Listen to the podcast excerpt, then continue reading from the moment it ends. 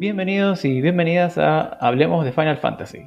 Este es un podcast en el que vamos a repasar y discutir distintos temas de esta legendaria saga de videojuegos, enfocándonos en las entregas más recientes, o sea, desde el Final Fantasy VII en adelante, pero sin contar las secuelas, precuelas o los que son online.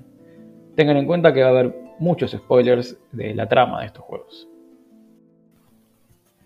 Bueno, primer capítulo del podcast y vamos a empezar hablando de esos personajes que son la cara visible de cada Final Fantasy, los que suelen ser los más famosos de, cada entrega y los que están siempre en la, en la, tapa de los juegos.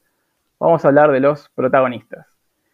No se me ocurre mejor forma de arrancar este podcast que con una de las personas que más sabe Final Fantasy, que más amor por la saga le di esparcir por las redes o cualquier lado por donde hable de videojuegos, que son muchos. Eh, ella siempre encuentra la forma de hablar de Final Fantasy, así que directamente desde Maravillosa Jugada me acompaña la genial Jess Rob. ¿Cómo andas, Jess? Hola, ¿cómo estás? Eh, y bienvenidos a todos también. Eh, la verdad es todo un honor ser invitada para el primer programa, o ser la primera invitada. y venir a hablar de un tema tan copado como, como los diferentes personajes del universo de Final Fantasy. Sí, estamos en la misma. Es verdad que Final Fantasy se caracteriza por la riqueza de sus personajes y salvo algunas excepciones, esto es algo que se ve principalmente en los protagonistas, creo yo. Así que una pregunta como para meternos en tema, antes de pasar a repasar eh, uno por uno los protagonistas, es, ¿qué tiene un protagonista de Final Fantasy que lo hace un buen personaje? ¿O qué es lo que te gusta ver a vos, en un protagonista? Eh, es un poco complicado porque en sí yo creo que lo que hace a Final Fantasy no es el personaje principal únicamente. Yo creo que lo que hace a Final Fantasy son esa mezcla de personajes que tenemos. Eh, siempre se habla de la party, eh, capaz por eso todo lo que vimos hasta ahora del 16, una de las preguntas que más veía en las redes era, ¿pero vamos a tener party o no vamos a tener party? Porque fue raro. Entonces, eh, siempre es como que el grupo completo termina dándole un cierto sabor. Y es más, después, em, cuando capaz hagamos un repaso, eh, vamos a ver seguramente que hay algunos eh, protagonistas que hablamos en, alguna otra ocasión, inclusive juntos, que capaz no, no son tan particulares o no tienen tanto sabor o tanta historia detrás. Sí creo que hubo buenos protagonistas. Y también como que deciden un poco el mismo modelo, ¿no? Es siempre este personaje con una historia trágica detrás. Generalmente son huérfanos, o sea, ahí ya empieza siendo un bajón. Em, y generalmente es eso, son estos personajes que eh, no, no son humanistas, no son estas grandes personas que dicen yo voy a salvar al mundo, sino que eh, por alguna que otra razón terminan encontrándose en esa situación y terminan teniendo que crecer en ese rol. Eh, no son héroes desde un principio, sino que se van convirtiendo en héroes gracias a su interacción con las otras personas que van encontrando a lo largo de la historia. Em, y eso creo que es algo, es una fórmula que se repite en muchos Final Fantasies. No sé vos cómo lo ves. Totalmente, sí. Eh, pienso lo mismo que es fundamental la backstory que tienen estos personajes, ¿no? Como una, buena historia de origen, eh, de dónde salen y cómo empiezan capaz algunos de la nada y van mostrando una mejora, una progresión, una superación y cómo se ve claramente como un personaje no es el mismo al principio del juego que al final del juego a mí los, protagonistas que más me gustan son los que tienen esto bien marcado, como son otra persona cuando termina el juego. Y también esto, bueno, no hay que olvidar que por más que sean muy eh, fuertes en lo narrativo, los Final Fantasy siguen siendo unos juegos y en, el, en, el en los RPG generalmente se ve esto también en lo que es el capaz el sistema de combate, incluso como empiezan de, siendo de nivel 1 eh, y van progresando hasta llegar a hacerse más fuertes en, lo que es el combate directamente. Y siento que cada Final Fantasy encuentra una forma ligeramente distinta de hacer que este protagonista empiece a veces como en bolas y vaya progresando y de la nada llegue a, a veces a salvar el mundo incluso. Eh, así que bueno, vamos a ir viendo uno por uno, eh, desde el Final Fantasy VII hasta el 15, eh, los protagonistas. Y en este podcast, que va a ser siempre con este formato, vamos a empezar con el Final Fantasy VII, así que siempre empezamos fuerte, con uno de los juegos más icónicos, sino el, el, más de, todo, de toda esta saga. Y también una forma fuerte de arrancar es con Cloud, ¿no? Un caso eh, de un personaje muy particular, muy conflictuado y que tiene una progresión muy interesante, ¿no? Porque empieza, no sé, parece como que se la sabe todas, como que no tiene mucho lugar para progresar, viste, con mucha confianza, con como que ya está ahí arriba, ¿no? Pero cuando va pasando el juego te das, te vas dando cuenta que era todo una fachada, ¿no? Que era eh, toda una imagen que él había creado, entonces da como un arco bastante interesante hasta para poder volver a llegar a este punto. Sí, es algo que de hecho marcaron mucho en la remake. Eh, en la creación del personaje fue como un por si no te por si no fue claro cuando hicimos el original, ahora en la remake lo vamos a, a resaltar con un resaltador. Prácticamente que es eh, que todas estas actitudes de Cloud, eh, que es un poco de tratar de hacerse el cool, eh, terminan marcadamente siendo cringy. O sea, que las ves y decís, o sea, el tipo es súper em, como awkward, como, o sea, vos ves sus interacciones y te das cuenta de que no sabe realmente interactuar con otros personajes, eh, que no es un personaje maduro, eh, tiene ciertas interacciones que son un poquito eso, cringy, toscas, que dice algo que capaz cae tipo en, eh, en la nada y que los, los otros personajes se lo hacen notar como, mm, creo que la estás pifiando. Entonces, em, e inclusive con algunos, en algunos, algunas situaciones muy emotivas en las que, nada, debería haber apoyado mejor a sus compañeros.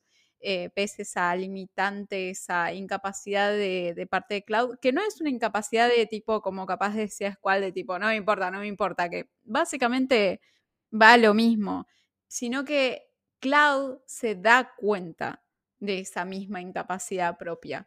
No es algo que se le escapa, no es algo que lo tiene súper sepultado. Entonces, eso me gustó de la remake, que lo enfatizaron, enfatizaron ese rasgo de, Cloud para que claro de que aunque quiera parecer cool, no es cool. Y nadie, nadie alrededor lo ve como, uh, mirá, este chico es súper. Eh, ni siquiera Tifa, que en un principio nada, o sea, es como esa oportunidad de recuperar a su amigo que hacía muchos años no lo, no lo veía, en realidad sigue a su lado, eh, como dice más adelante en el videojuego, porque ve cosas raras que no le terminan de cerrar de Cloud y es como, mm, a ver, vamos a seguir viendo un poquito más acá o allá, porque esto está medio rari.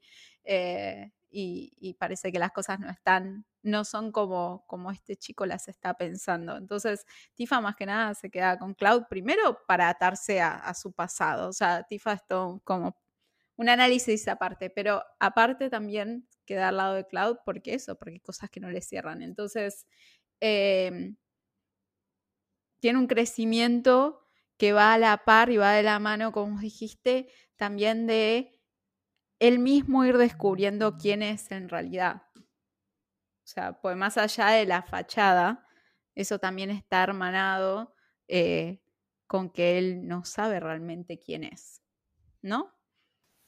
Sí, totalmente. Y por eso tenemos a Tifa, ¿no? Que, acá nos va a servir a nosotros como espectadores de eh, esa persona que tiene él en común con su pasado y con su presente entonces va, a servir como un poco árbitro para decirnos, eh, che, vos no eras siempre así, ¿qué te pasó? Y, es la que se va a dar cuenta, como vos dijiste, de que algo no está bien, de cómo está actuando él, de que algo como que no es natural. Es así todo medio raro su comportamiento. Y es algo también que se ve en el remake, como vos dijiste, mucho más marcado, porque bueno, en el original tenés esos limitantes de no tener eh, voice acting, de no tener, eh, no sé, los gráficos que se puedan ver más, eh, ni siquiera la cara. Entonces, era difícil, creo, eh, mostrar el comportamiento de Cloud muy claramente, como si lo hacen en la remake, y ahí se ve. Y eso que en la remake solo vemos esta primera parte de su personalidad, todavía nos falta mucho para ver. Yo creo que acompaña también el cambio, los avances obvios en gráficos, o sea, hoy en día em, eh, transmitir una emoción a través de un personaje mejor que en esa época que eran polígonos, ¿no? Pero al mismo tiempo el salto que hubo entre el 6 y el 7, ¿no? Que pasamos de pixel art en 2D a estos justamente polígonos y fue como el Final Fantasy que en esa época más se prestó a esto de poder eh, proyectar emociones y una historia tan cargada, tan dramática. Eh, gracias a los gráficos del momento. Entonces yo creo que es algo también, otro de los aspectos que siempre va acompañando a Final Fantasy, como las mejoras tecnológicas eh, siempre terminan sirviendo a la historia, siempre terminan ahí pusheando las posibilidades. Mm, sí, sí, totalmente. Así, como se dice mucho, cada vez más parecido a una película. Uf, totalmente. Y bueno, si vamos a analizar bien el arco eh, y la progresión de Cloud, como dijimos que empieza con esta actitud, esta confianza y siendo así muy cool, muy canchero, pero al avanzar con la historia hay un, hay un quiebre, hay un momento en el que empieza como a confundirse sobre su pasado y empieza como a, a delirar un poco, eh, empieza a, notar que hay algo que está mal dentro suyo. Y esto creo que lo vemos más marcado. Eh, yo recuerdo que el, el, momento más importante de esto es en el, en el Temple of the Ancients, en el, en el templo cuando van a buscar la, la Black Materia, que, que, ahí aparece, aparece Sephiroth, y me pongo de pie. y, eh, y, ahí vemos como él está medio a su, como a su merced, como que empieza a poder ser controlado por él. Y ahí es cuando empieza ya a romperse algo dentro suyo. Sí, que había ya cosas que no terminaban de cerrar cuando él recordaba eh, ciertos aspectos de, de, lo que había pasado en su pueblo natal habían cosas que no, estaban bien, que faltaban, que no recordaba y él no terminaba de entender por qué no recordaba bien. Entonces ya ahí ya se había previamente como plantado capaz, ¿no? Las semillitas de las dudas, o sea, cosas capaz de decir a Tifa, Tifa le decía, ¿qué? no nos vemos hace tantos años y Tifa estaba, mm, no, en realidad no nos vemos hace más. Eh, o sea, siempre había mm, cositas, o sea, a lo largo de todo el juego van sembrando Em, estas dudas, ¿no? Te van diciendo, mm, eh, capaz tu protagonista no es el narrador confiable, ¿no? Porque uno está acostumbrado a eso, a que a vos te lo presentaron a Cloud como este soldier eh, first class, eh, un mercenario, que un desertor, y al final no es así. Entonces creo que es uno de los giros más brillantes del juego. Pero justamente esto, ¿no? Que no solamente eh, rompe con esto de que uno también como jugador le gusta tener a un, eh, a un personaje que la rompe y Claudia era ese personaje que la rompía y nos damos cuenta que no. Eh, pero más allá de eso, también es como que nos dicen el cielo es azul y después te dicen capaz no es azul. Entonces, es eso, ¿no? El narrador que deja de ser confiable. Sí, esa es la palabra clave. El, eh, la confiabilidad del narrador es, es un recurso eh, interesantísimo que, aplican en este juego. Eh, y es, es, descubrir que uno como espectador, como, che, no puedo confiar en lo que me está diciendo este chabón. Al final no es para nada así. esto cambia todo. Y bueno, vemos creo el punto más culmine o el punto de quiebre de esta personalidad de Cloud que ya venía muy endeble, cuando casi eh, mata a Eris en, esa, escena famosa que después, bueno, lo termina de hacer Sephiroth. Eh, y ahí cambia todo, ya empieza a tener miedo de sí mismo, eh, empieza, no sé, parece como que quiere dejar todo y ya tiene que empezar a confiar más en, sus compañeros para seguir con esta aventura porque ya claramente no puede confiar más en sí mismo. Y esto es algo que vamos a, ver hasta el punto que cae en el live stream, esa, toda esa parte con, que está con Tifa y que descubre eh, su pasado y puede finalmente aceptar quién es, eh, hasta ese punto él está con estos conflictos internos y ahí puede como acomodarse, armarse a sí mismo para poder dar como toda una vuelta en su arco y llegar de vuelta a este punto de, de poder tener un poco más de confianza en sí mismo, ¿no? Sí, y además entre ellos fue descubrir quién era él, porque en mm. ese punto ni siquiera se piensa que, que Cloud es, no sé, eh, una persona con las memorias de Zack, o sea, eh, ya se volvió algo mucho más profundo que el incidente en sí, que es como el que más ruido hace siempre, eh, y pasó a ser algo mucho más profundo, que es que capaz Cloud ni siquiera era Cloud, sino que era un clon de Cloud, o sea, era como lo más bajo, de lo más bajo, de lo más bajo. Era como no solamente no sos la persona, eh, eh, o sea, aparte de tus recuerdos no son tuyos, sino que ni siquiera sos Cloud. Em, fueron, es como eh, el punto más bajo del personaje. Y también con Tifa, em, que ella pensaba, bueno, es mi, es mi amigo de la infancia. Y después fue como, creo que no es mi amigo de la infancia. Entonces fue también descubrir entre los dos, ir poniendo las piezas en orden hasta que dijeron, ok, no, entonces si recordás todas estas cosas no puede ser un clon, o sea, listo, tachamos esa mm. posibilidad. Bueno, entonces volvemos a tipo stage one. ¿Qué es lo que pasó realmente acá? ¿Y dónde son esas memorias? ¿Y por qué vos recordás esto así o así? Em, así que, y creo que esto lleva también esa...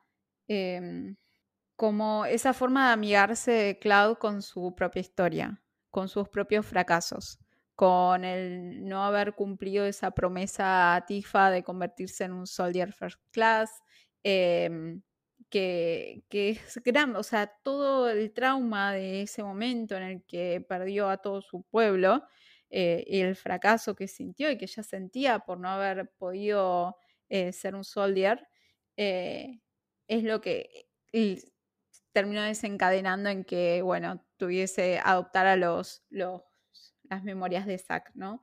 Y la personalidad de Zack. Eh, pero hasta el momento en que nos amigó con ese fracaso profundo, con esos fracasos profundos de su vida, no pudo derrotar a Sephiroth. O sea, una vez que logra hacer esa conciliación, es que por fin puede abrirse para, para dejar todo eso atrás y ser él, y como él, como Cloud mismo, eh, derrotar a, a Sephiroth y, salvarnos a todos. Sí, por suerte.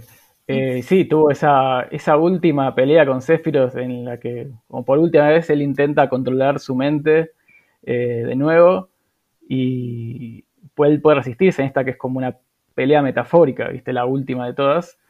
Y mira, si pudo resistirse a Sephiroth en cuero en la última pelea, es que tiene una fortaleza superior. Así que no se me ocurre mejor evidencia de, lo que progresó que haberse resistido a, a en cuero. sí, tal cual.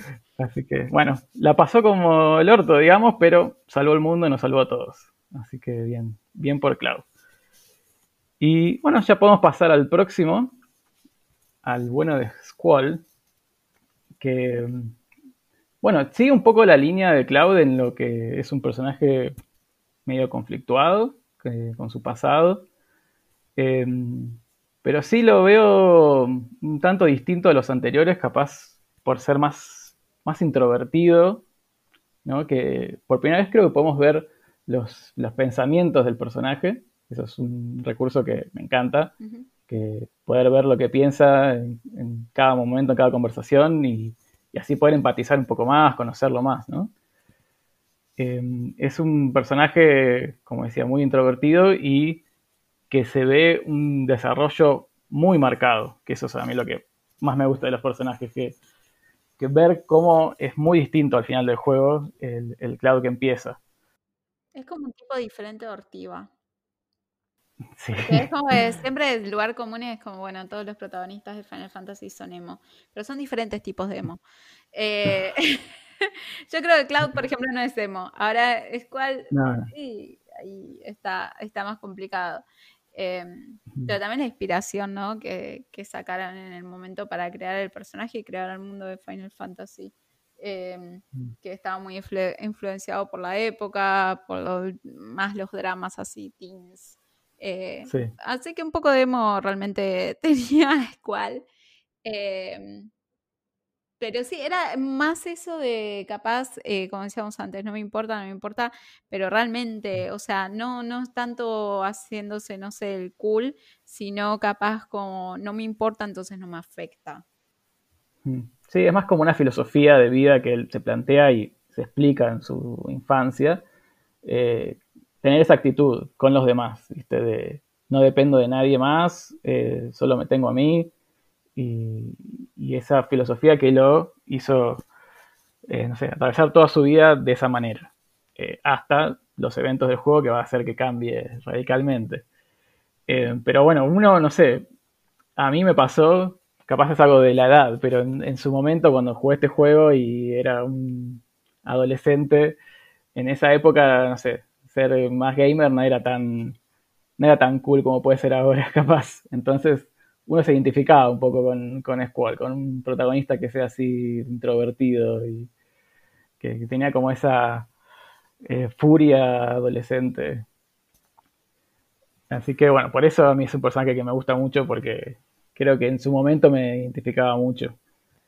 Y bueno, siguiendo con lo que decíamos de la infancia, que es, es lo que lo marcó tanto, que lo hizo ser como, como lo vemos, y es toda esta historia del, de él crecer en un orfanato, y crecer con, bueno, con, los, con sus amigos, que son después los que vemos en el juego, pero sobre todo con su hermana, eh, en realidad hermanastra, que era Elon, que cuando un día ya se fue, él quedó como traumado y quedó, eh, no sé, esperándola que vuelva o extrañándola y no, no pudiendo seguir con su vida.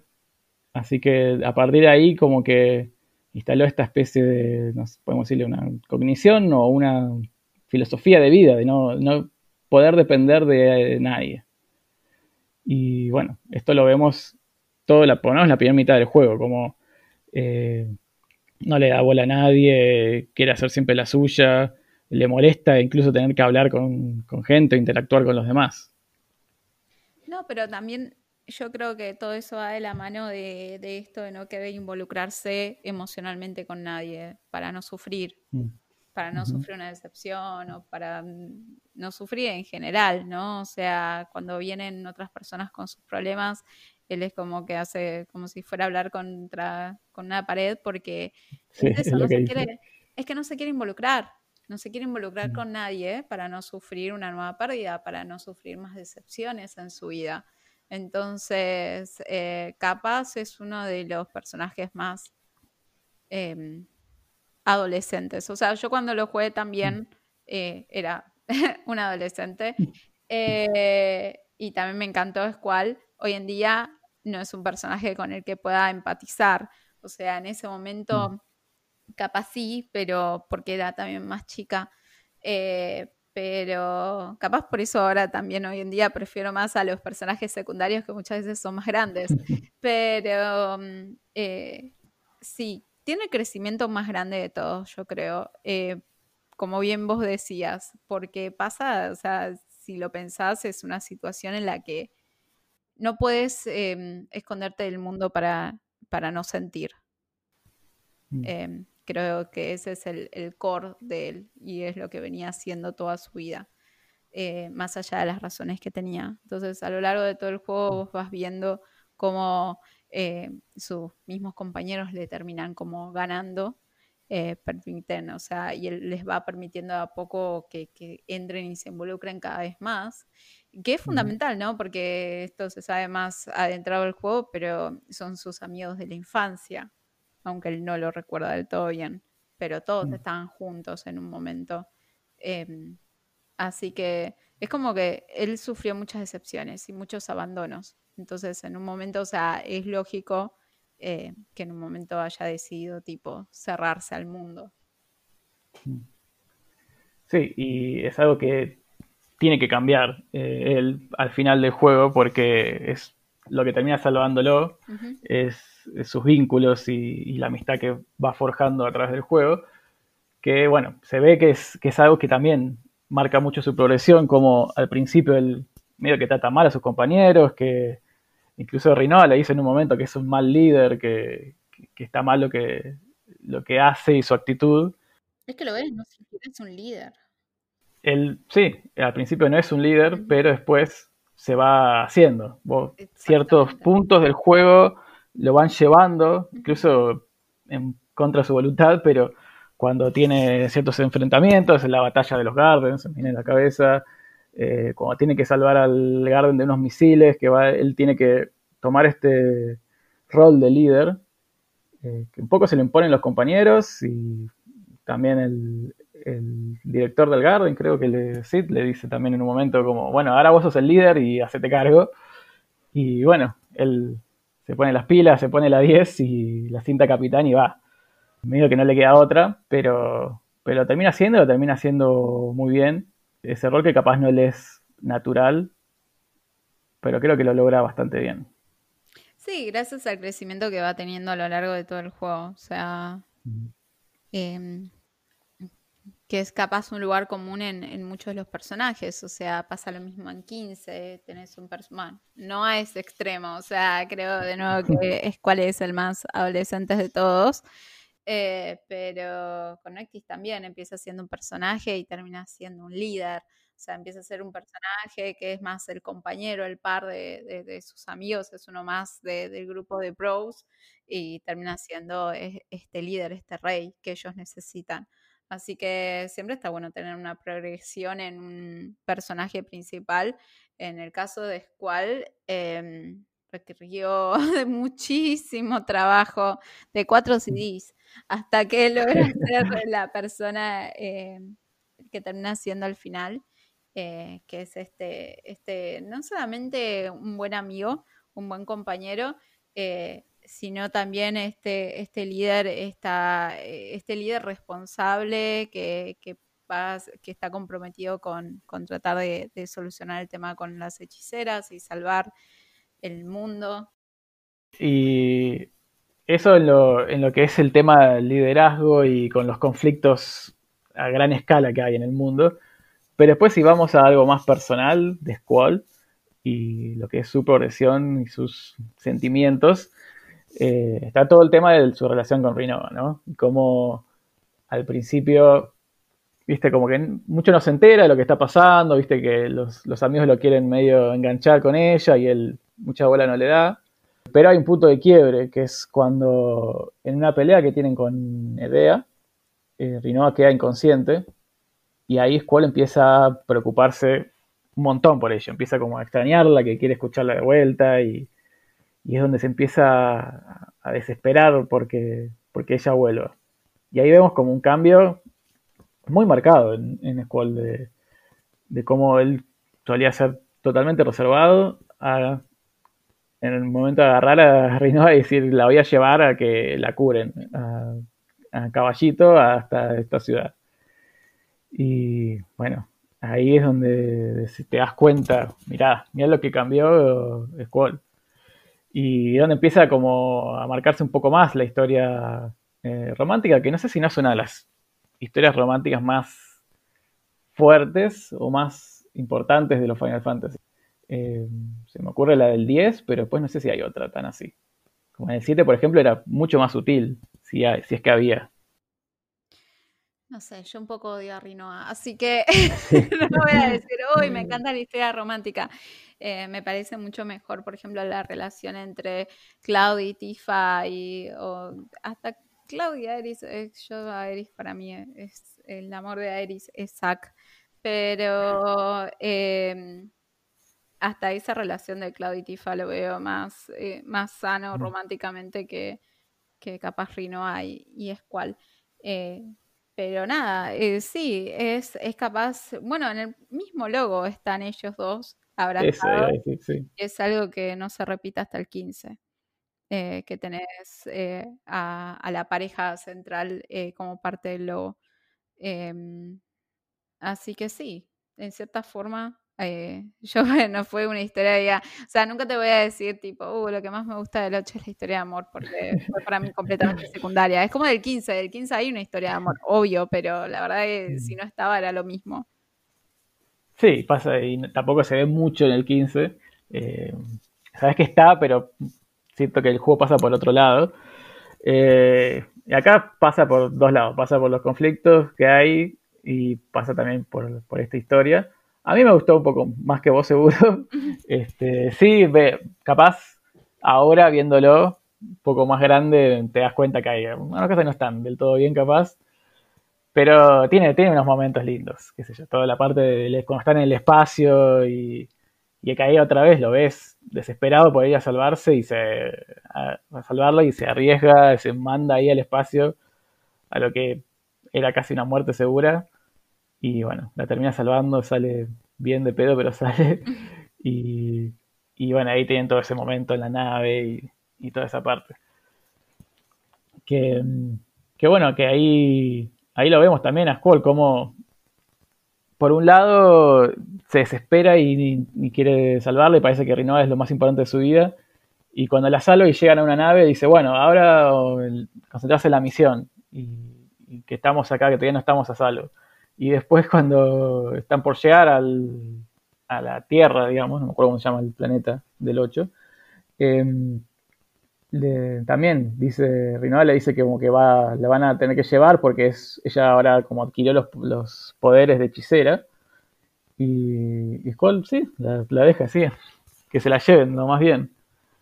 Y ahí como que le hace un poco de ruido, como, no, como que no termina de, madurar del todo, no termina de, de decidirse qué es lo que quiere siento que las amistades les salen mejor. O sea, generalmente yo prefiero, o sea, buenas historias de amistad te puedo dar miles. Que digo, uy, qué sé yo, no sé, Franny Valtier, eh, los cuatro bros del 15, o sea, eh, Tifa y Cloud, o sea, volviendo a eso, o sea, eh, historias de amistad hay, eh, creo que hay un montón que son increíbles, pero sí, la mm. amorosa, mm, mm. Sí, eh, una cuenta pendiente, entonces. Se lo vamos a hacer notar a los, a los responsables. Vamos a decirle a Kitase, le escribimos una carta. Sí, de las pilas, Kitase, están fallando ahí. Em, así que bueno, no sé, nos quedó algo más de, de Squall. Em, bueno, al final también salva al mundo, como, como todos. Em, y pero es lo que había dicho antes, que también las, sus relaciones y, y también repitiendo el tema de la amistad. Al final la amistad es es la que lo salva, porque cuando están ya en este quilombo de espacio temporal, de líneas temporales, con cuando derrotan a Ultimecia, que quedan ahí perdidos y, tienen que pensar en sus seres queridos, dicen algo así, es como medio raro, pero tienen que pensar en sus seres queridos para poder encontrar la línea temporal a la que pertenecen. Y, y ahí es cuando Squall piensa en sus amigos, piensa en Rinoa y ahí se termina salvando y terminan todos juntos y felices. Sí, que tiene un, epílogo que está buenísimo. Me encantan los ending credits de, hecho. Y además la música acompaña un montón, ¿no? Pero eh, que tenés toda esta como los ves a cada uno de los personajes interactuando en esta fiesta mientras están filmando. Me, me pareció bastante lindo. Sí, sí. Y bueno, y ahí vemos cómo terminan Escuela y Rinoa juntos y. Sonriendo. Y, ¿Cuál no sonreír? Sí. Sí, eso es raro, pero bueno. La primera vez que lo vemos sonreír. Sí. Y bueno, siguiente juego, Final Fantasy IX. Y tenemos un protagonista que empieza distinto a lo que veníamos acostumbrados, ¿no? Zidane, eh, lo vemos ya de entrada muy canchero, muy así alegre, muy eh, arrogante. Sí, totalmente. Mujeriego, viste, todas esas cosas que, no solemos verle a los, a los protagonistas. Y eso que creo que si repasamos las, las, edades de los protagonistas es uno de los más jóvenes. Creo que, si no me equivoco, tiene 16 años. Sí, son los más chicos. Igual suelen ser chicos. Suelen ser chicos que decís, mm, vos en realidad tenés unos cuantos años más. No me mientas. sí, es un tema de que, bueno, también por esto de que quieren ver una, una progresión marcada que generalmente son adolescentes. Es algo muy japonés, pasa hasta en los animes, o sea, ¿quién se cree que ella tenía 13 años? O sea, nadie. Nadie. Pero sí, creo que quiere mostrar este Coming of Age, no sé, esta historia de autodescubrimiento. Y no sé, a mí me gustaría ver alguna vez un, Final Fantasy con un protagonista maduro, no sé, de más de 30 años. Y no, sé si a vos te pasa, pero yo a veces sueño con cómo sería mi Final Fantasy si yo hiciera uno y, cómo sería mi protagonista. Y no sé, yo creo que haría todo distinto, así que sea un protagonista maduro, de, no sé, para empezar, más de 30 años, eh, que esté así medio de vuelta y que no sea rubio, como para empezar. Eh, pero bueno, acá en Final Fantasy son siempre adolescentes y creo que lo hacen porque es más fácil contar este tipo de historias así. Me gustaría capaz una mujer. Sí. En es... mujeres protagonistas un poco más, creo que, o sea, obviamente hubo. Eh, tenemos a Lightning, tuvimos a Yuna en el X2, pero en lo que es más mainline sí, o sea, Lightning y deja mm. medio de contar. Pero, mm. o sea, bueno, Terra. Pero mm, eh, creo que falta más protagonistas femeninas eh, y que capaz el conflicto pase por, otro lado, ¿no? O sea, no es necesario que todos sean huérfanos siempre, o sea, salir capaz de, esa tragedia tremenda, porque ya siempre la historia es súper trágica, así que para qué hacerla un poco más trágica de lo que es.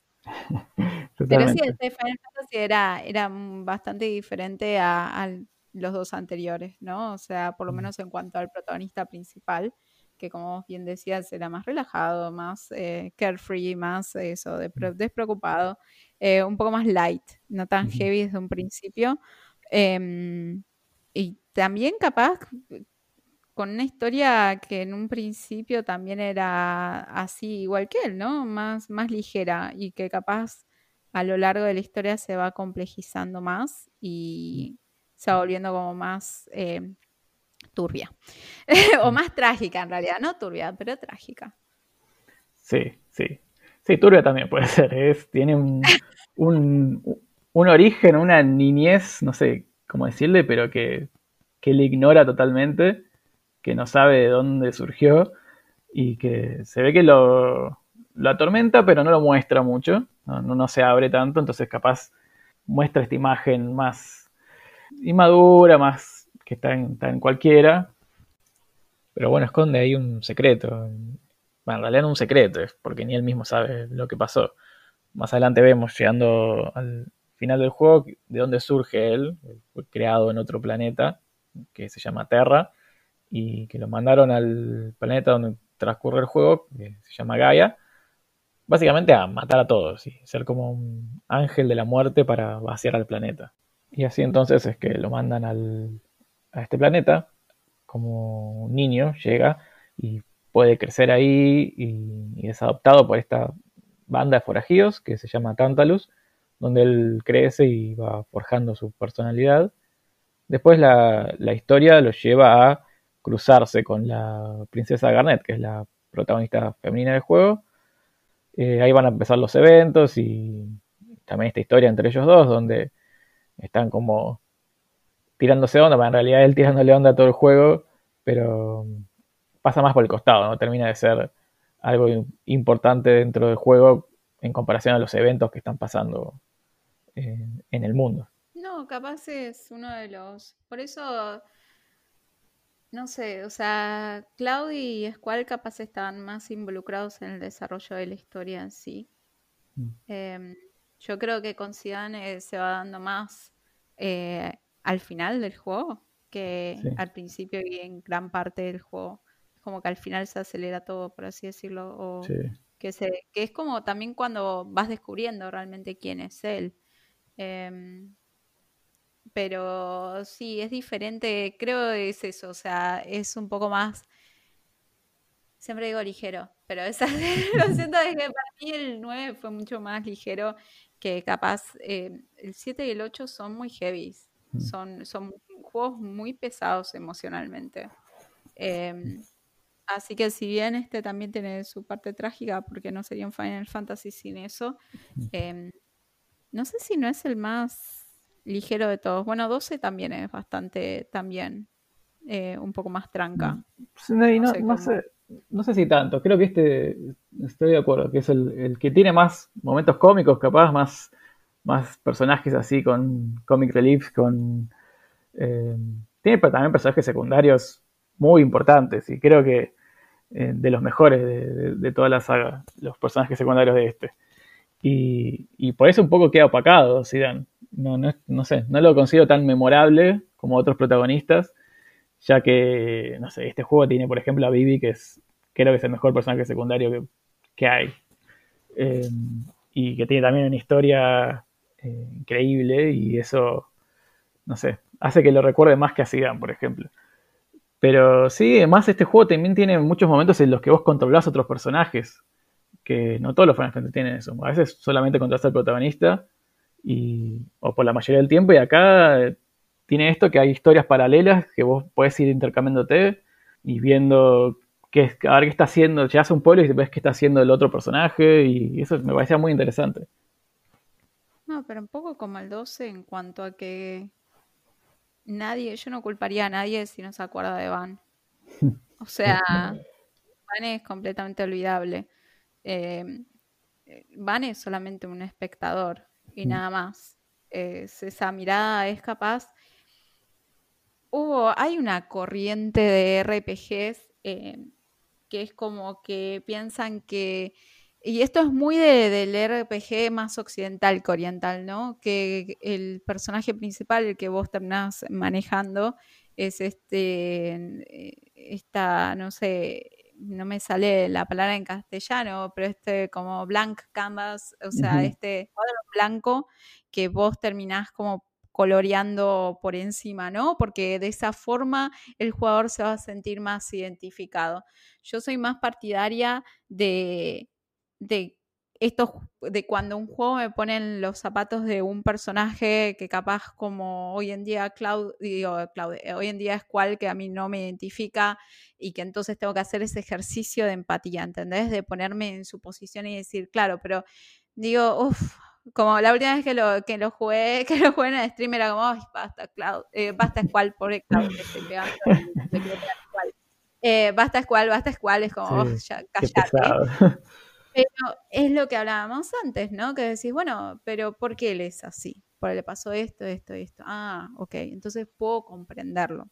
Entonces, eh, siempre prefiero ese tipo de Final Fantasy, el que me da un protagonista con el que a veces coincido, otras veces no, pero me, me pone en esta aventura en la que vamos a crecer juntos y nos vamos a ir conociendo juntos y, nada, espero que, no muramos al final. Por lo menos. Sí, que no siempre pasa. Pero, mm, pero eso, ¿no? O sea, capaz es, o sea, este Final Fantasy, pero sobre todo eh, también pasó con el 2, o sea, que decís, ok, me interesan más los personajes secundarios, mm. porque al personaje principal medio que, que lo pincharon un poco. Sí, hace este recurso del protagonista silencioso que a veces hacen algunos juegos, que sí, que es como vos decís, es una hoja en blanco, que vos la tenés que llenar, o que a veces es como recurso para ver si vos empatizas más o te involucras más con la historia vos. Pero sí, yo prefiero, como decís vos, un personaje bien desarrollado, bien hecho, y que me pueda identificar o no, me pueda gustar o no. Algunas cosas que tenga grises pero que tenga una personalidad, que no sea una hoja en blanco que, o sea, hay juegos que el protagonista capaz eh, es así silencioso, que no dice nada, eh, no, no, sabes nada de él y no sé, no me aporta mucho eso. Y sí, puede que haya pasado eso un poco, ya vamos a llegar a cuando hablemos del 12, eh, claramente con, con Van es un, recurso medio raro que usaron ahí. Y con este, sí, no, Sigan tiene más personalidad, tiene tiene una historia, eh, pero queda un poco opacado con los, con, los personajes secundarios. Y sí, pues, tampoco hay mucho para decir de, su desarrollo. Creo que se ve lo más importante, se ve al final del juego, cuando se entera de, sus orígenes, de la verdad de quién es. Eh, que ahí también entra como un conflicto interno, un poco parecido a lo de Cloud. Y al final es también la fuerza de la amistad y sus amigos de repente que aparecen para, para bancarlo y para juntos eh, terminar con el, con el juego y con la amenaza de, que había en el, planeta en ese momento.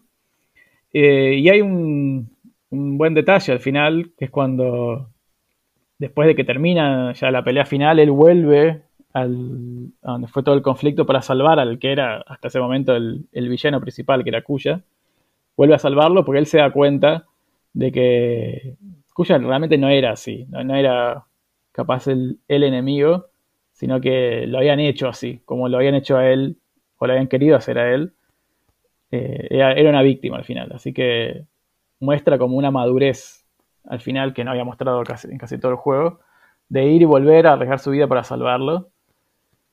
Y después el final más, o creo que es un epílogo, cuando están con esta obra, que, se ve que, de repente aparece él, que, que todos lo creían muerto, aparece como que estaba ahí protagonizando la obra y bueno, es el final feliz. Que es un, es un lindo final, no sé qué te parece a vos. Sí, a mí el 9 no es de mis mm. favoritos. Pero porque prefiero, yo soy mucho destrucción y... y tragedia, entonces capaz mm. le faltaba un poquito más de tragedia. Pero, pero sí, es un lindo final. No tengo suficiente tragedia. Después prefiero que haya muerto al final o algo. Sí, y eso muchas veces toma. Pero, pero sí, soy más de los Final Fantasy oscuros eh, en, lo, en lo personal. Pero está bueno porque creo que este fue bastante diferente a los anteriores y bastante diferentes a los que vinieron después. Mm. Así que está bueno tener algo, o sea, que cambien un poquito las cosas, ¿no? Que no sea siempre lo mismo. Totalmente.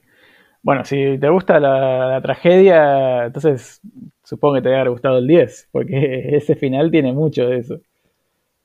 Sí, el 10 em, empieza además un poco más relajado para mí. Es como que los primeros segundos son un engaño em, de todo lo que viene después, em, pero nada, también fue el primero, fue el primero de PlayStation 2, ¿no? Sí. Eh, si mal no recuerdo, porque el 9 fue el último de la 1. Em, entonces teníamos, también tuvimos un salto gráfico importante y creo que permitió contar mejor las historias también. Mm. Sí, y lo que tiene este, una gran diferencia es la introducción del voice acting, que capaz en este le jugó una mala pasada, me parece. Em, pero era un cambio radical, empezar a escuchar las voces. Si vamos al, tema de este podcast, que son los protagonistas, Tidus, no sé si es el. O, en realidad, oficialmente es Tidus, ¿viste? Que el nombre oficial, cómo se pronuncia, pero imposible decir. Sí, imposible decirle Tidus. Entonces, Tidus, no sé si es el mejor protagonista, que es, no me termina de convencer. A mí el 10 me encanta, es uno de mis preferidos, pero Tidus es, es medio insoportable, la verdad. Eh, aunque tiene una historia interesante. No sé, no sé si es la voz o qué, que no, no me termina de convencer. También hay que decir el tema de las voces, que, hubo todo un tema con el, con el japonés, porque viste como los labios están hechos para que se muevan a lo que dice en japonés.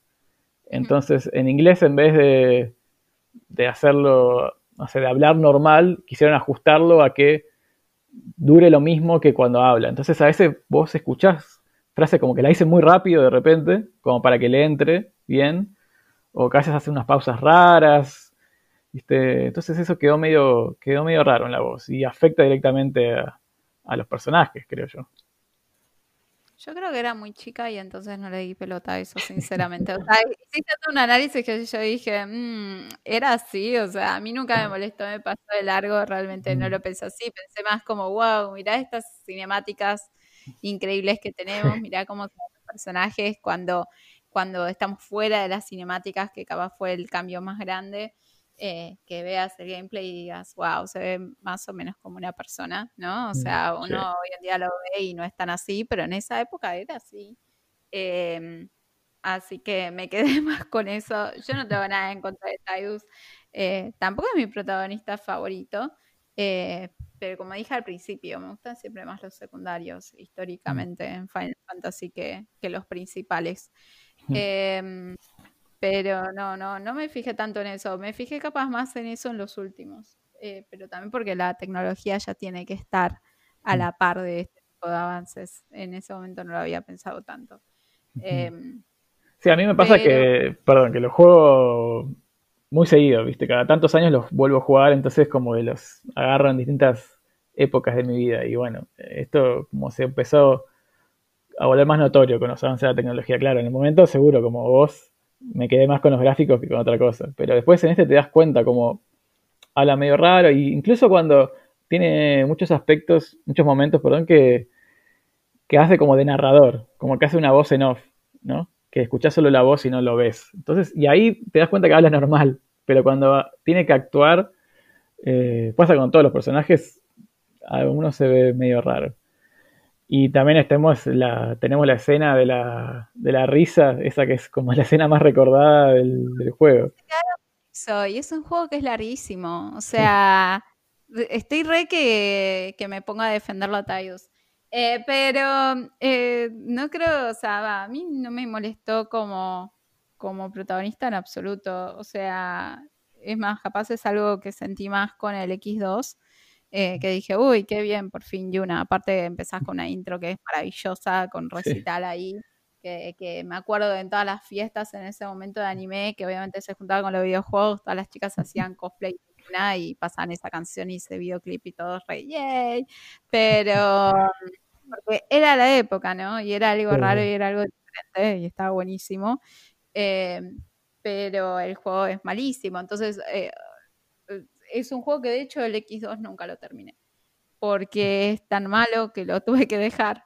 Sí, yo eh, Entonces, em, es más, ni lo cuento como, ok, tuvimos una protagonista femenina. Prefiero ignorarlo.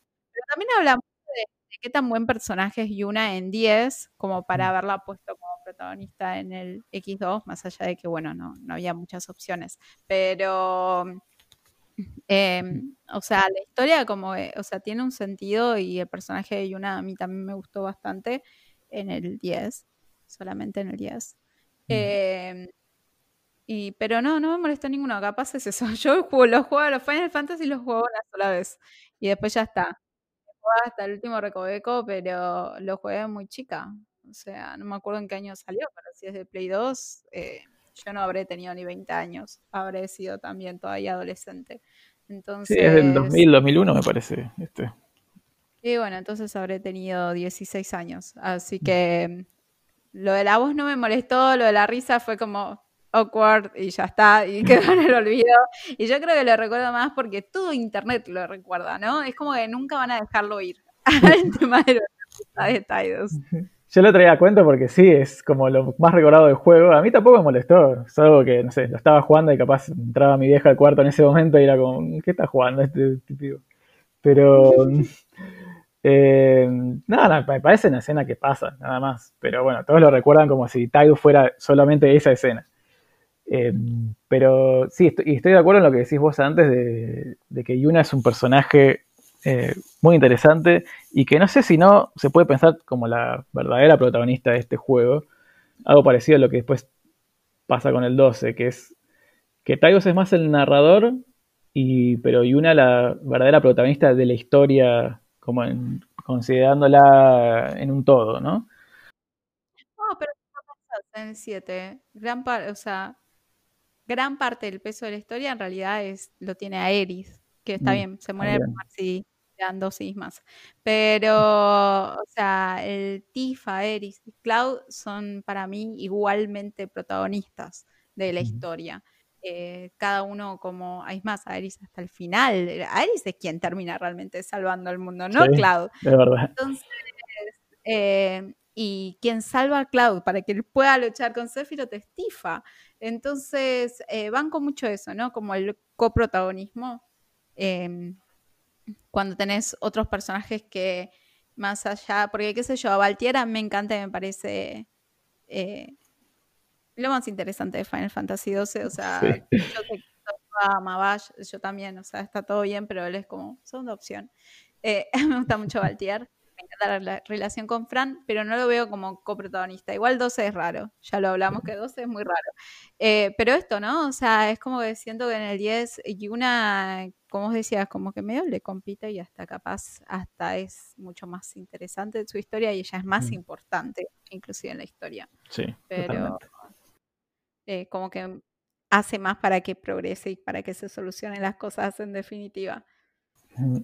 Sí, es verdad, pero bueno, si pensamos en Tyus, él es el que está desde el principio del juego, ¿no? Y es como que seguimos la historia desde su punto de vista.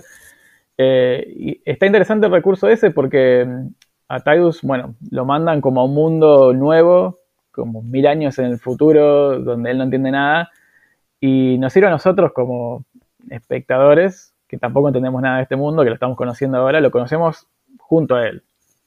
Eh, entonces, está buena esa idea de, también como decíamos, de que cada Final Fantasy tiene una forma distinta de hacer progresar a su personaje o a su protagonista, o que empiece de la nada y, vaya mejorando. Bueno, en este Tyus al principio del juego parece que tenía la vida resuelta, que es una estrella del Blitzball, y de repente está en este otro mundo donde no conoce a nadie, donde no sabe nada de, de lo que está pasando. Entonces ahí vemos cómo empieza desde ese punto de cero a lo que es al final del juego. Y otra cosa que me parece interesante de Tidus es eh, cómo vemos esta relación con su padre, cómo medio lo define en cuanto a su personalidad y cuanto a su historia. Eh, su padre que lo abandonó, que era borracho, que acaparaba la atención de, su madre, y, él creció como con este resentimiento, eh, este, con odio a su padre que recién va a poder curar al final del juego. Esta relación con su padre es algo que lo une a este mundo nuevo en el que se encuentra, porque nos enteramos que después que Yuna lo conoce también al padre, que había sido compañero de su, de su padre, así que eh, es algo que tienen en común y es algo que va también acercándolos a los dos protagonistas y donde vamos a ver otra eh, historia romántica que, que es bastante trágica en este juego a vos que te gusta lo, trágico, ¿cómo, ¿cómo, la ves esta relación? No va por este lado, para mí. O sea, para mí tiene que ser oscuro todo. Esto no es suficientemente oscuro. Eh, Quiero más oscuridad. Yo sé que a todo el mundo le gusta el 10, es más, yo muchas veces lo recomiendo, pero más que nada por un tema de los gráficos. Y digo, bueno, si te gustan los combates, por mm. capaz no Merial, 7 original, que entiendo que puede ser un poco difícil de, de tipo de digerir. Pero. Mm, sí, para empezar es ideal este. Pero para mí es como. No sé, me gustó mucho también el 12, que ya lo dije varias veces. Este también me gustó, pero eh, siento que mm, este creo que fue el último que en el que estuvo involucrado Sakaguchi, em, que es padre de Final Fantasy. Entonces es como que esto fue la antesala em, a un declive en la, para mí, en la mm. franquicia, que bueno, después para mí eh, lo rescataron bastante con el 15.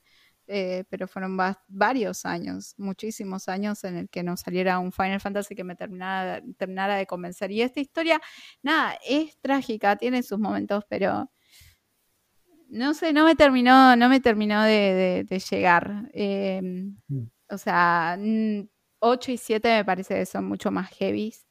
Em, mm.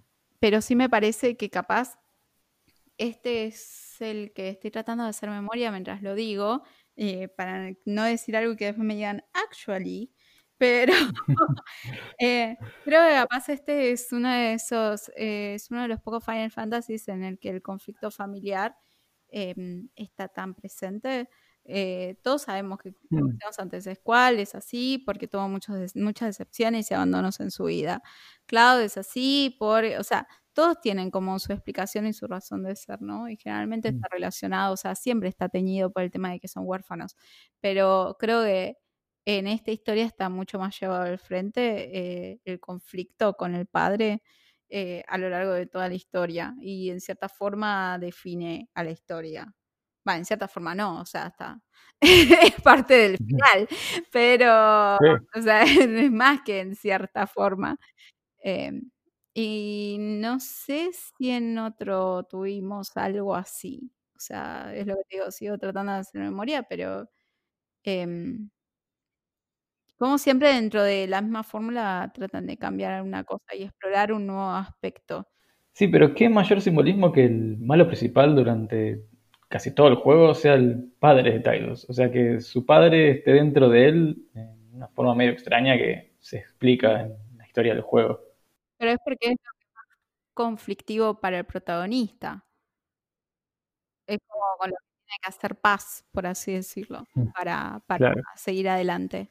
Sí, es algo que logra recién al final del juego, cuando dentro de Sin lo vuelve a ver a su padre y logra vencerlo, pero en una de las últimas escenas vemos como chocan los cinco y da a entender como que hicieron las paces. Y podría decirse que es una parte feliz dentro de lo trágico que es el final de Tidus, que desaparece porque no puede existir más, ya que es como, él es un sueño, en realidad no es del todo real, es un sueño de la Face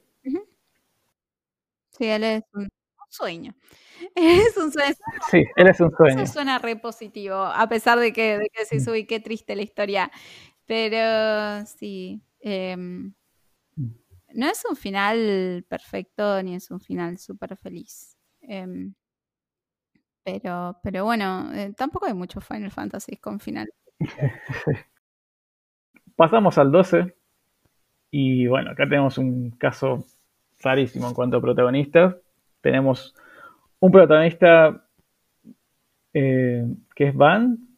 No sé si decirle protagonista a Van o a Balthier, porque, no sé, depende cómo lo pienses, pueden ser los dos protagonistas. Es el protagonista más hoja blanco, blanca de todos los protagonistas que, mm. hay en Final Fantasy. O sea, es más como decíamos antes, es más un espectador de los sucesos que, que se van dando alrededor de él que otra cosa. Igual tiene su historia trágica, que es que, bueno, él, él perdió a, su familia, él tenía solamente a su hermano, eh, lo adoptaron en la familia de Penelo, eh, que es otro es uno de los personajes secundarios, y luego terminan perdiendo también a esa familia y quedan solamente Penelo, el hermano y él, hasta que obviamente para agregarle tragedia la tragedia la tragedia, termina perdiendo al hermano en medio de una situación un poco turbia. Mm.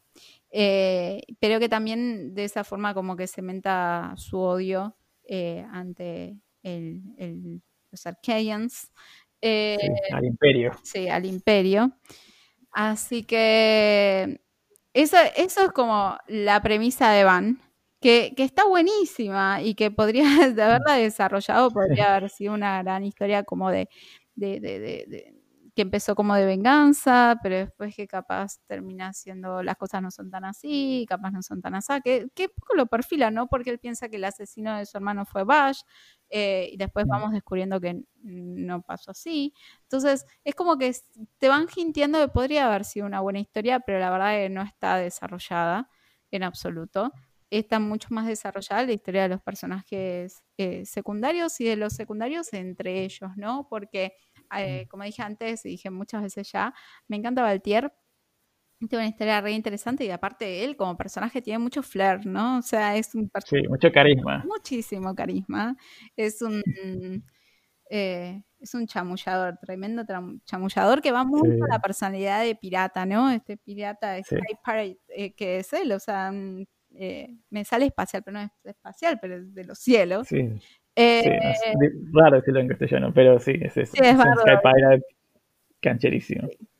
Eh, así que tiene toda la onda, que un poco es lo que quiere ser Van. Van quiere ser un pirata, eh, pero cuando lo conoce a Valtier es como, bueno, no sé si quiero mm. ser como vos exactamente, pero tiene una relación súper linda con Fran, que es como su mano derecha. Eh, y también por otro lado tenés a Bash, que también un poco es como recuperar el honor, recuperar su historia, redimirse de, las acusaciones injustas que, mm. hicieron. Entonces, eh, tenés una historia mucho más rica que sucede alrededor de Van. Eh, mm. Y por eso es que creo que es el, el protagonista más, ese hoja en blanco que existe. Es eso, es un espectador. Sí, y también hace las veces de narrador, un poco como lo que pasa con el 10, pero sí, los eventos giran más alrededor de, los demás. Y, también creo que este es un Final Fantasy que no se enfoca tanto en los personajes, o por lo menos no tanto como los otros, sino como más en los conflictos así políticos y las guerras que hay entre los imperios, pero eh, no, se enfoca tanto en los personajes, para mí, comparado a los otros. Bueno, y eso hizo, no sé, para mí que no sean tan memorables los personajes, sino que la historia pasaba más por otro lado. Entonces, eh, quedan un tanto reducidos para mí estos personajes. Y bueno, van más que ninguno, porque no, vemos que se enfoque en ningún momento en él la historia y queda eh, bastante de lado. Pero tenía todo como para que se enfocara en él. Ese, eso es capaz de más frustrante. Es una lástima. Porque tiene una buena premisa para mí. Eh, por lo menos para mí tiene una buena premisa. Y el juego te lo arma al mm. principio como, che, se reviene esta historia. Y vas descubriendo cosas y decís, uy, qué copado pero queda en la nada. Es como que a los pocos, a las pocas horas de juego naufraga eso y termina mm. tomando mucha más importancia el resto de las historias. Sí, totalmente.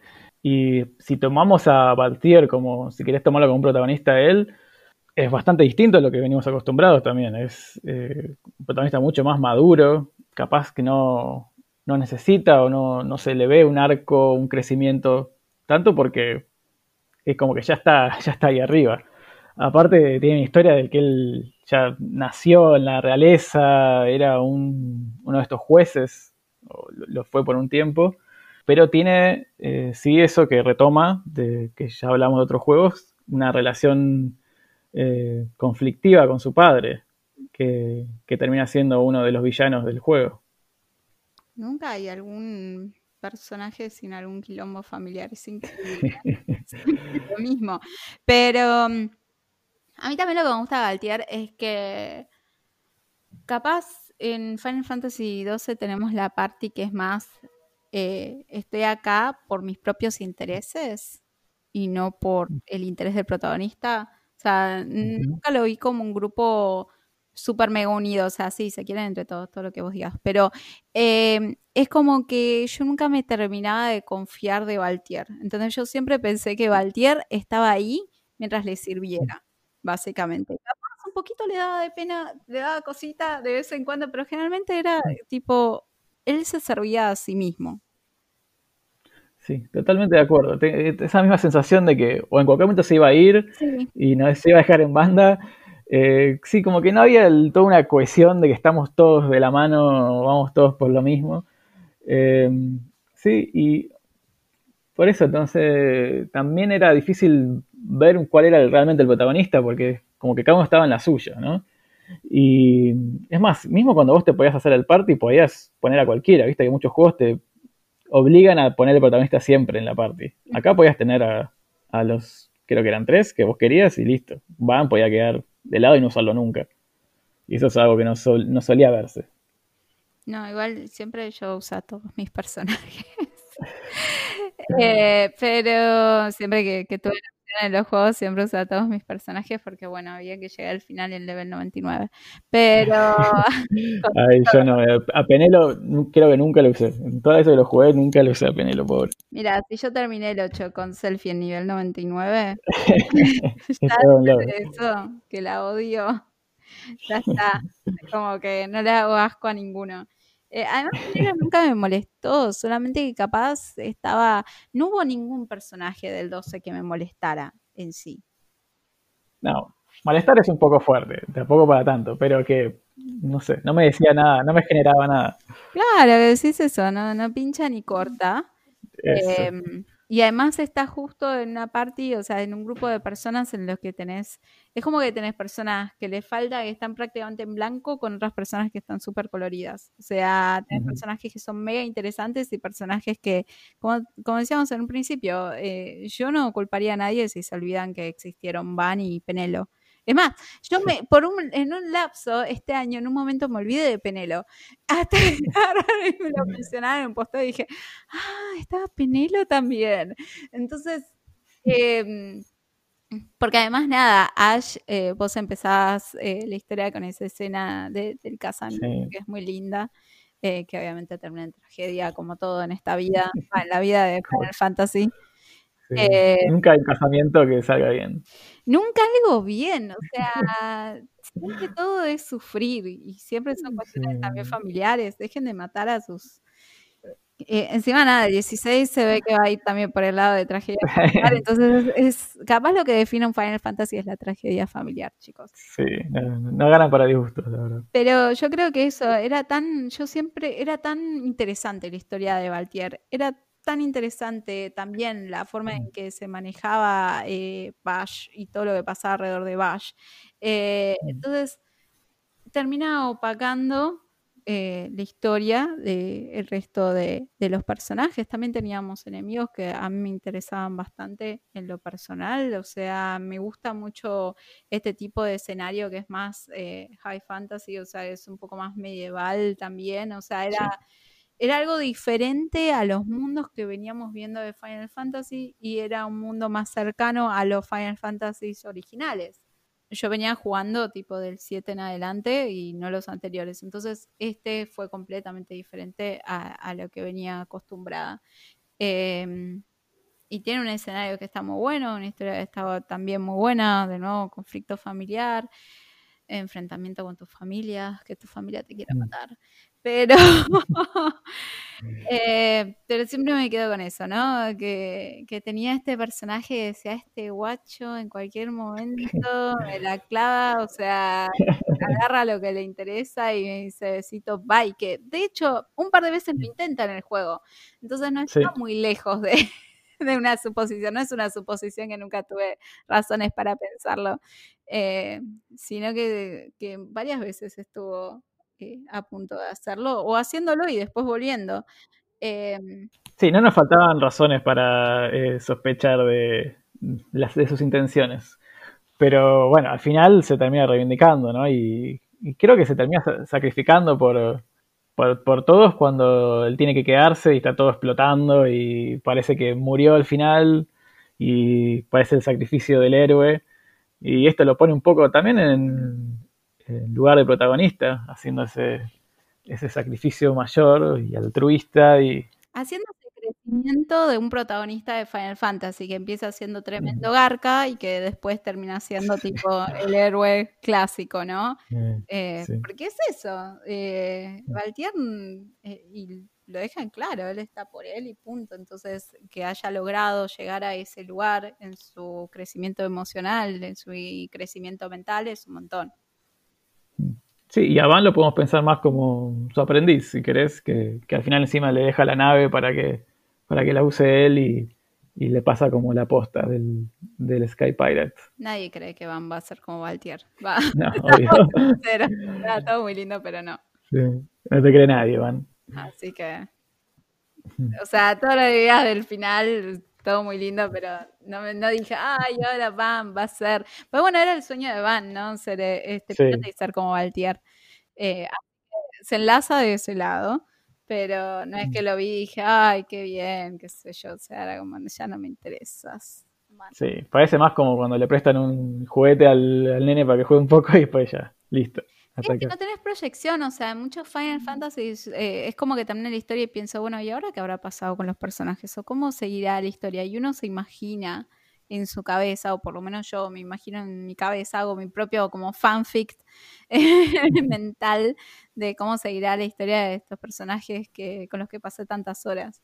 Eh, pero nunca gasté más de una hora en pensar que habrá sido de la vida de Van. Así que bueno, pasó, pasó Van sin pena ni gloria. Y bueno, vamos al siguiente. Al Final Fantasy XIII. Y al fin tenemos una protagonista femenina. Tiene muchas de las características parecidas a los protagonistas que venimos viendo.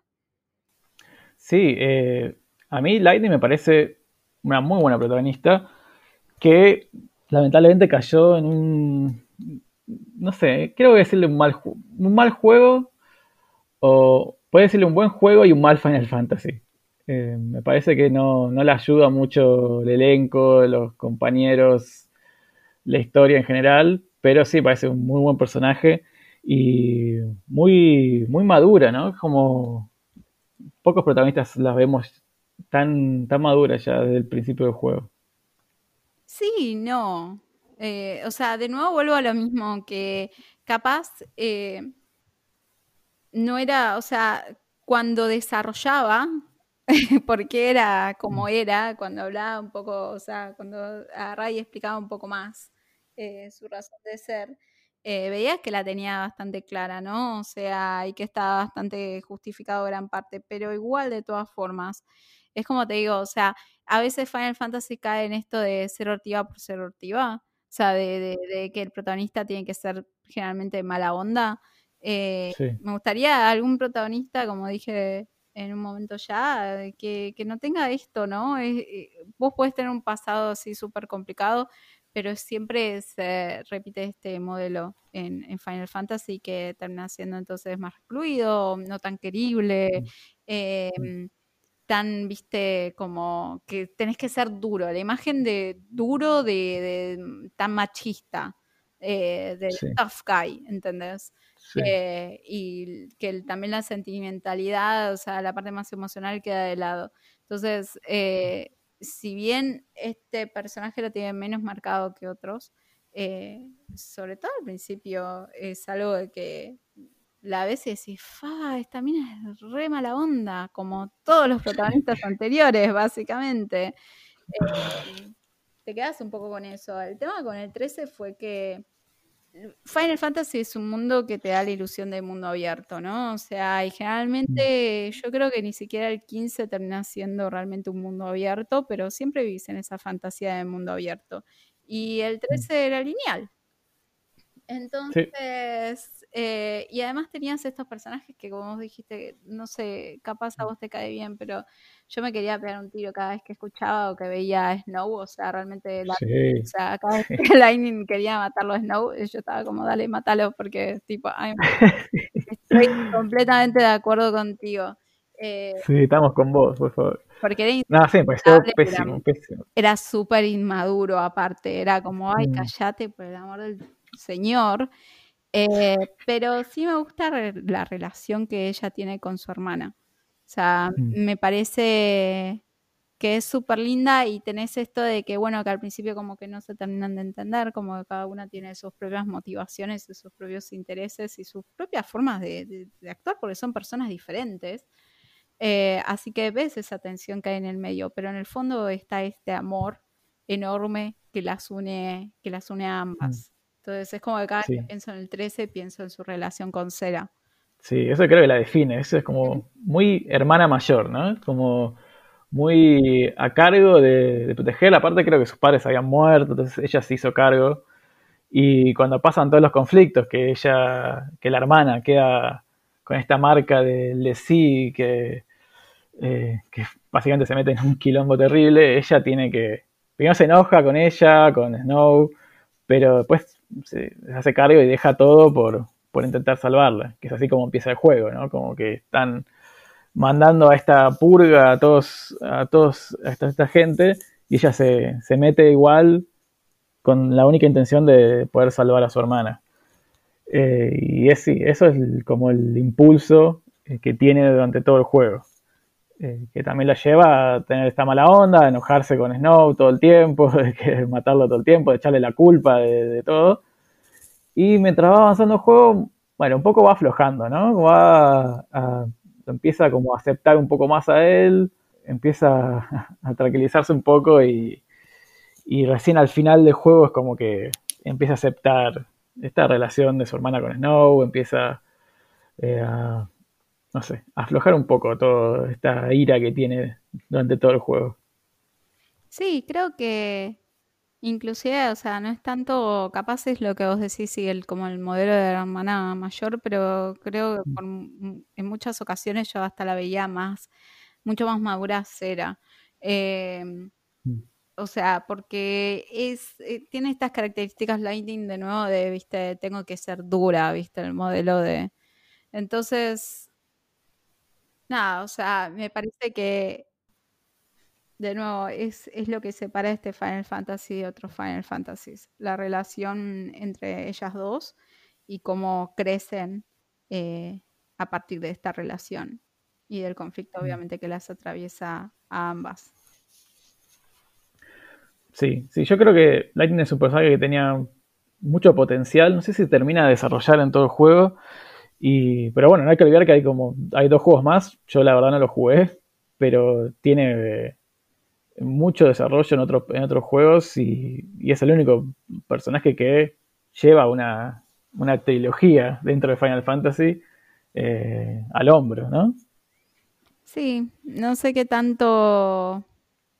O sea, a ver, eh, Final Fantasy XIII no fue una, bomba de éxito, cosa que vos dijeras, fa, o sea, amerita todo esto, ¿no? Yo creo que es más una cuestión de que era esa época en videojuegos y fue lo que se hizo en ese momento. Y Lightning en sí, no tanto el juego, sino ella como personaje, es como que trascendió un poco el videojuego en sí para aparecer como modelo de Luis Pitón y, y de marcas y ser esta, esta figura un poco más, viste, como, ah, qué linda que es y, y mira qué cool esto. Entonces, no es tanto el juego, ni siquiera creo que sea Lightning en cuanto a su historia como capaz su apariencia. Entonces, eh, me parece eh, que está buenísimo, o sea, mm, me gusta, no es que no me gusta, puede parecer que no me gusta, eh, pero creo que hay personajes en, Final Fantasy que fueron mejores que ella.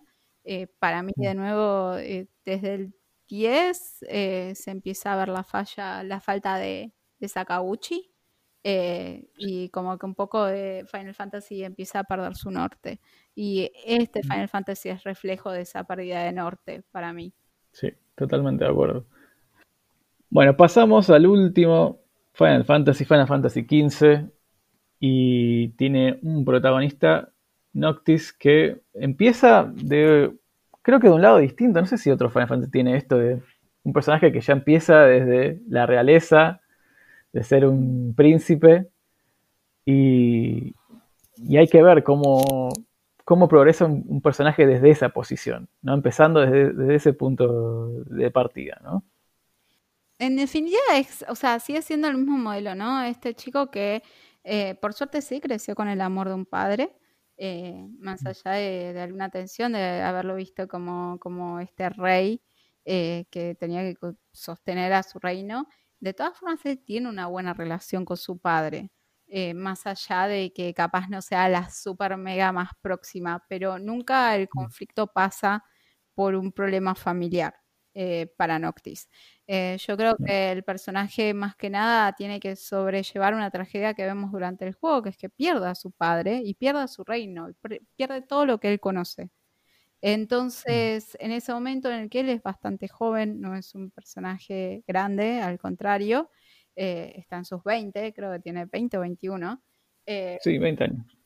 Es un nene, es muy chiquito para todo lo que le está pasando alrededor y para el peso que tiene, porque él queda como el heredero de Lucis y tiene a todo el mundo a sus hombros de la nada, o sea, un día para el otro, cuando él solamente estaba pensando que se iba a ir a casar y a la mierda.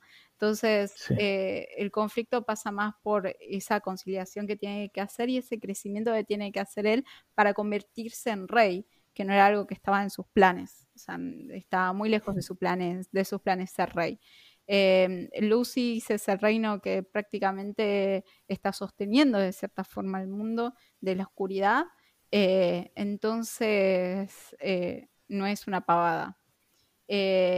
y tenés a todo el, a sus bros, a todo su crew, que básicamente va a ir aportando a ese crecimiento de él y que ellos también crecen a su par eh, al mismo tiempo que él. Entonces ves algunos conflictos al principio, pues capaz eh, lo ven un poco más egoísta, como con Gladios, que Gladios, o sea, así como Noctis perdió a su padre, Gladios perdió a su padre también al mismo tiempo que Noctis. Eh, y sin embargo es como Noctis está muy centrado en su dolor para ver que sus amigos también están sufriendo y que sus amigos también perdieron a su hogar y a sus familiares. Eh, entonces hay conflictos jamás por ese lado. Aparte de que tenés un enemigo que es muy fuerte. O sea, al principio del juego, más allá de que, bueno, ¿no? Es la como la premisa de un RPG, que tenés un enemigo muy fuerte y tenés que volverte fuerte para derrotarlo. Eh, vos cada vez que tenés un enfrentamiento con uno de los personajes más claves eh, del bando contrario, muchas veces termina siendo un empate o que te ganan. Em, pasa con Raus, cuando te encontrás con Raus, que es el hermano de Luna Freya, eh, pasa también con Ardyn. Entonces, eh, siempre es como, nunca estás al nivel de ellos hasta bien adentrado el juego. Y de hecho, tiene que hacer un time jump bastante significativo de 10 años eh, hasta que Noctis logra estar a la altura de ese desafío.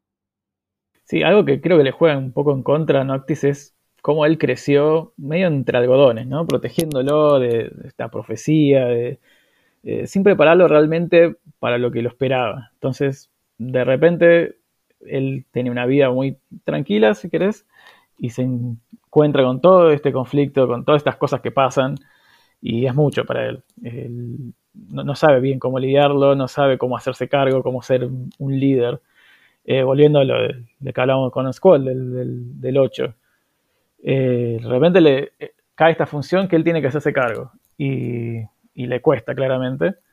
recién al final, cuando hacen este salto de 10 años que vos decís que, que se encuentra con este mundo que está cayéndose a pedazos y él, no sé si madura o algo le hace clic que de repente se pone el, papel de líder, eh, se le impone y, lo vemos en estos discursos que da, en ese, que da con una fogata que está con sus amigos, que, que da un discurso muy emotivo y, se empieza a presentar como un líder y también ante los ante el, ejército es que, que, también da un discurso muy emotivo y, lo vemos ya muchísimo más maduro. Eh, por la edad y por su, por su desarrollo. Pero creo que el conflicto, o sea, creo que no empieza en el mismo lugar de, por ejemplo, Squall, o sea, mm. eh, parece que estoy regando a Squall, pero eh, Squall es, eh, eh, tiene, es muy inmaduro emocionalmente, o sea, pero mega inmaduro emocionalmente. Y con Octis es más un tema de, ok, conocer los tropes, o sea, es como agarrar y, y ponerse más a la altura de la situación, pero la emocionalidad no la tiene tan mal porque de hecho es, más el crecimiento para mí eh, de pasar de pares, de una relación de pares con sus, con sus amigos que también son sus consejeros, su escudo y, bueno, y su amigo de verdad que es pronto, eh, a convertirse en un rey. Entonces, eh, pero no empieza nunca desde, o sea, no, no tiene que hacer tanto crecimiento, yo creo, emocional, sino más de habilidad eh, de, de, poder eh, agarrar y lidiar con un peso que es enorme, que es básicamente el destino de, toda la humanidad. porque en esos 10 años del time, del time jump, que es que el mundo se, se termina sumergiendo en la oscuridad, Em, o sea, lo único que puede salvar el mundo de eso es el sacrificio de Noctis. Eh, así que me parece que es un final bastante oscuro. Creo que es uno de los únicos Final Fantasies en los que el enemigo cumple su objetivo exitosamente, porque Arvin cumple exitosamente su objetivo. Em, pero bueno, Noctis también cumple el suyo. Entonces es como que los dos terminan cumpliendo su objetivo.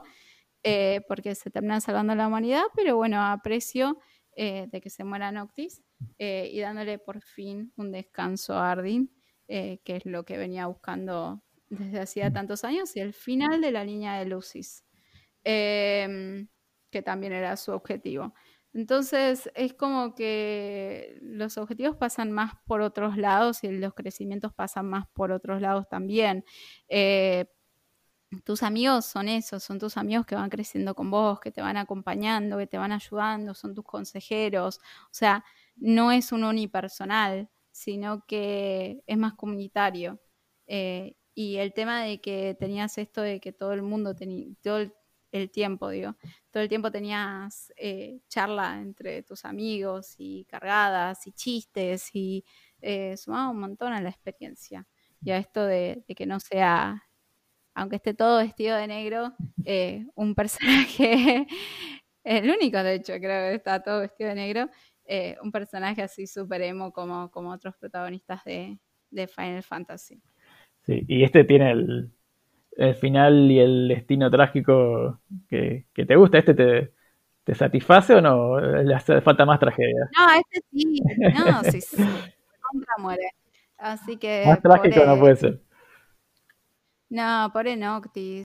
Pero bueno, también tenemos a un enemigo muy fuerte que hacía mucho en Final Fantasy no se veía. O sea, la historia de Ardyn es súper interesante eh, y completa bastante el lore. El tema de que, o sea, el protagonista es familiar del enemigo, que bueno, eso sí pasó.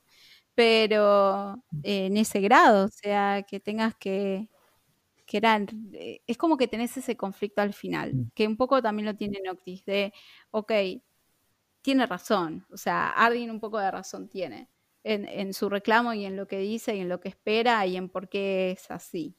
Eh, así que nada, me parece que es, que es una vuelta de tuerca interesante para un enemigo. Sí, sí, hace mucho creo que no teníamos un enemigo tan complejo. Eh, y tan preponderante en la historia, no sé, siento que los otros juegos, los anteriores a este, no eran muy memorables los villanos, ¿no? Igual esto queda para el próximo capítulo, ¿eh? que va a ser de villanos, así que no, hay que perderse ese.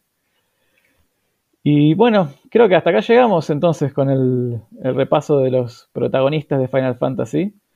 Como para terminar, eh, Jess, no sé si quieres decir cuál es para vos tu protagonista favorito. Eh, no sé si tengo uno. Mm.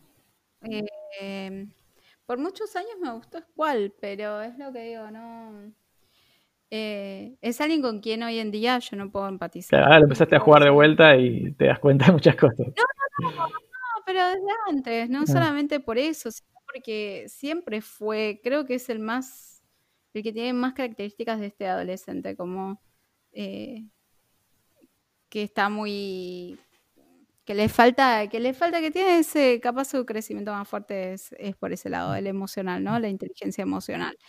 Entonces, em, yo creo que muchas veces me termino quedando más con los personajes secundarios.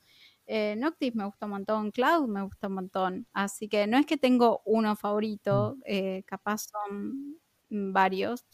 Eh, ninguno me termina de convencer que digo uh, ese. entonces, nada, es cual me gusta. Pero si no, no es que tengo uno que sea favorito. Está bien, muy bien. Eh, no sé, ahora me hiciste dudar. Yo lo tenía muy claro antes, pero después de todo esto. eh, nada, sí, para mí va a ser Squall. Voy a estar con Squall a muerte. Eh, tenemos mucha historia juntos con Squall. no, no, me, me, encanta verlo cómo, cómo cambia totalmente, cómo madura. No sé, me, me gusta mucho su arco no sé, me parece ya un personaje de, entrada, me, parece hasta graciosa su actitud de ser mala onda, es como que un poco me cabe y, después, bueno, le reconozco el, valor de, poder crecer tanto durante un juego. Aparte tiene una de las mejores armas de, de todos los Final Fantasy, así que eso también es por favor. Definitivamente. Amamos la gamba. Sí. No, es un gran personaje, es un gran personaje. A mí solamente que me, me cuesta decir un personaje principal que me, que me cope. O sea, son varios capaz que me gustan. Está bien, está bien. Eh, bueno, creo que hicimos un repaso completito ¿no? de los protagonistas.